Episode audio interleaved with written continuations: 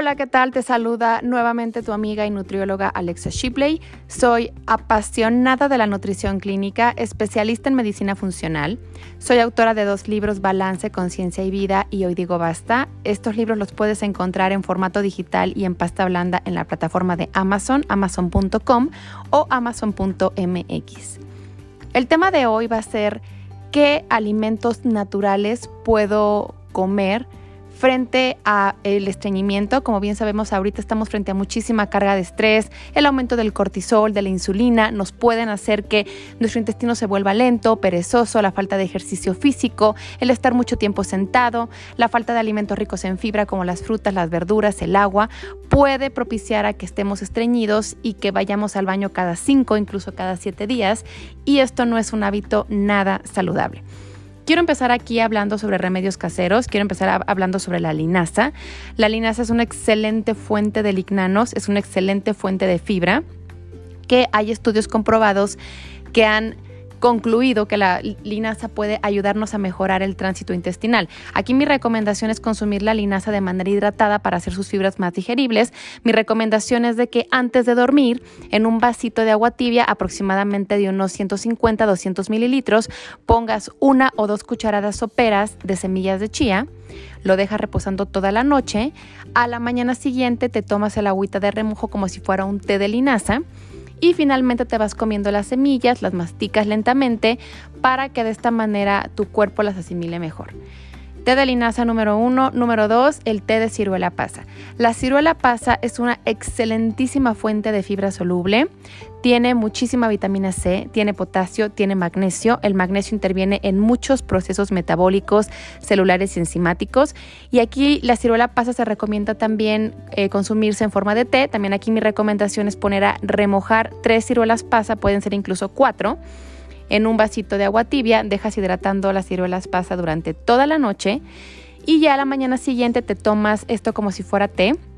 Trata de hacer sorbos lentos, trata de hacer conciencia de lo que estás consumiendo y después ya te vas comiendo poco a poco las ciruelas pasa, pero de manera lenta, porque también muchas veces estamos comiendo y nos no nos damos ni siquiera cuenta de lo que tenemos enfrente de nosotros. Entonces, hay que hacer conciencia, hay que disfrutar nuestro tecito, hay que comernos las ciruelas pasa de manera lenta para que de esta manera también se estimule mejor, mejor el alimento y mejoremos el tránsito intestinal. Y también otro remedio casero que les quiero recomendar aquí es la papaya. La papaya es una excelente fuente de papaína. La papaína es una enzima digestiva. La papaya es una excelentísima fuente de fibra. Es rica en vitamina C, es rica en potasio, es rica en antioxidantes. Y aquí mi recomendación es consumirla unos 15-20 minutos antes de hacer tu desayuno para que de esta manera las fibras y las enzimas digestivas tengan un mejor impacto a nivel celular y en el, y en el tracto digestivo.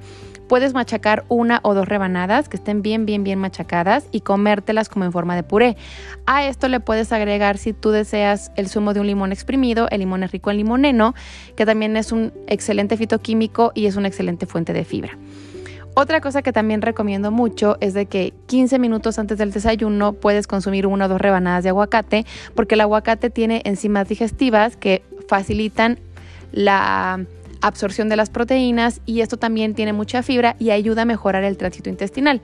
Y finalmente aquí también quiero hablar del té de cúrcuma con pimienta. La cúrcuma es una excelente fuente de curcumina, es un excelente antioxidante, es un excelente fitoquímico y se cree que si tú le agregas un poco más de pimienta, la piperina presente en la pimienta puede aumentar la absorción de la curcumina hasta tres veces más. Entonces ya lo sabes, puedes consumir un día un té de eh, linaza, otro día un té de ciruela pasa, otro día puedes consumir papaya, otro día puedes consumir aguacate, otro día tu té de cúrcuma y le puedes ir intercambiando o si no puedes hacer una semana todo el té de linaza, la próxima semana un té de ciruela pasa. El punto es de que vayas consumiendo lo que mejor te caiga a ti, lo que mejor te haga sentir bien y lo que más te guste. También hay más remedios naturales, por ejemplo está la, la piña que es rica en papaína, que es una enzima digestiva. También está el plátano, que es un excelente fuente de enzimas digestivas, que se cree que en ayunas ayuda muchísimo a, regenerar la, mucosa gástrica en caso de que tengas colitis y gastritis, pero también por otro lado lo he comprobado con mis pacientes de que a veces la piña en ayunas les puede caer muy pesado o les puede irritar la mucosa gástrica, entonces ya esto lo dejo como muy a consideración del paciente. Si lo quiere tomar, lo puede tomar, si no, no pasa nada, pero siempre me voy más por la papaya porque la papaya tiene como efectos más laxantes y más relajantes en la mucosa gástrica. Lo mismo con el plátano, hay pacientes que les cae de maravilla, hay pacientes que les cae fatal. Yo los puedo recomendar, pero prefiero la ciruela pasa, prefiero la semilla de linaza, que siento que tiene efectos más laxantes y el paciente se siente muchísimo mejor. También aquí quiero mencionar sobre el citrato de magnesio. Esto lo recomiendo en forma de suplementación. Yo como nutrióloga no soy mucho de suplementar, pero me he informado, he leído sobre el citrato de magnesio, creo que es un excelente suplemento, tiene muy buena absorción a nivel intestinal y mejora el tránsito digestivo.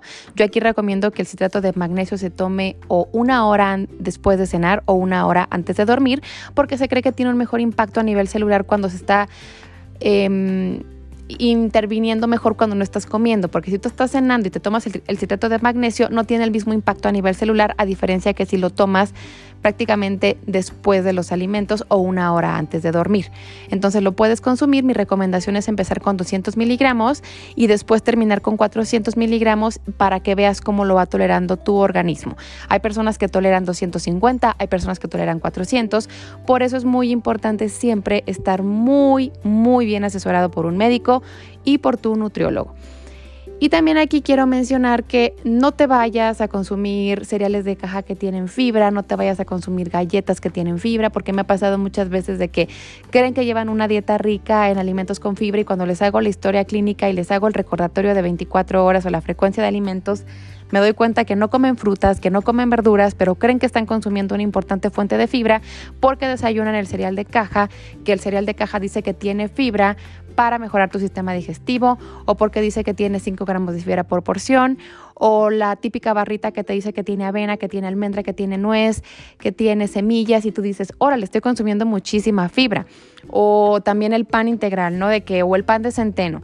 Entonces no hay que dejarnos engañar por la mercadotecnia. Un producto procesado nunca te va a dar los mismos beneficios de la fibra que está presente en las frutas o en las verduras. Lo que tienen los productos procesados es fibra prácticamente insoluble, algunas veces es fibra añadida, fibra artificial, que posiblemente los primeros tres días sí va a mejorar tu sistema digestivo porque va a ser algo nuevo para tu organismo, pero después de una semana, 15 días o incluso un mes, tu sistema digestivo se puede volver perezoso y te puedes estreñir más porque ya el efecto ya no va a ser el mismo. Como les vuelvo a comentar, no va a ser lo mismo la fibra que está en una manzana o que está en un plato de papaya o en un plato de sandía a una fibra sintética que está en un plato de cereal o en una barrita. Entonces hay que tener mucho cuidado con esto. Aquí también es importante complementar con una buena hidratación. ¿Cuánto tomar? Mi recomendación es tomar agua, agua a libre demanda. Trata de nunca sentir sed porque cuando tú tienes sed ya te encuentras 1% deshidratado. Trata de estar relajado. Niveles altos de cortisol, niveles altos de insulina también pueden ser causa de estreñimiento severo. Trata de caminar. Por cada hora que estés sentado, muévete unos 5 o 10 minutos para darle movimiento a tus articulaciones, a tus membranas. Es importante estar muy bien hidratado, hacer ejercicio, consumir fibras.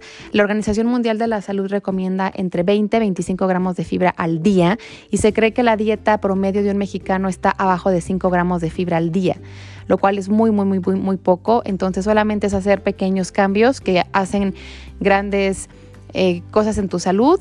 Toma agua, haz ejercicio, come frutas, come verduras, trata de, comer en tus comidas una ensalada grande de espinacas, agrégale brócoli, agrégale aguacate, eh, tómate tu linas en la mañana, tu ciruelas pasa, haz ejercicio, trata de estar contento, trata de estar feliz, trata de no estresarte. Yo sé que a veces es difícil, pero hay que tratar de no tener el cortisol tan elevado porque esto puede tener impactos negativos en la salud. Y de verdad que yo te quiero invitar a que me sigas en mis redes sociales. Yo estoy como alexashipley.com. También te invito a que visites mi página que es alexashipley.com. En la parte de artículos tengo blogs interesantes sobre nutrición, sobre salud, todo relacionado con ciencia para que podamos aprender juntos, para que podamos saber de la nutrición. Recuerda que no es dejar de comer. La mejor dieta siempre va a ser la no dieta. No hay alimentos prohibidos, no hay premios, no hay castigos y siempre, ante todas las cosas, piensa en tu salud y de darle a tu cuerpo la salud que merece. Que tengas un excelente día, no te olvides de comer tus frutas, tus verduras, de hacer ejercicio, de descansar y de tomar suficiente agua.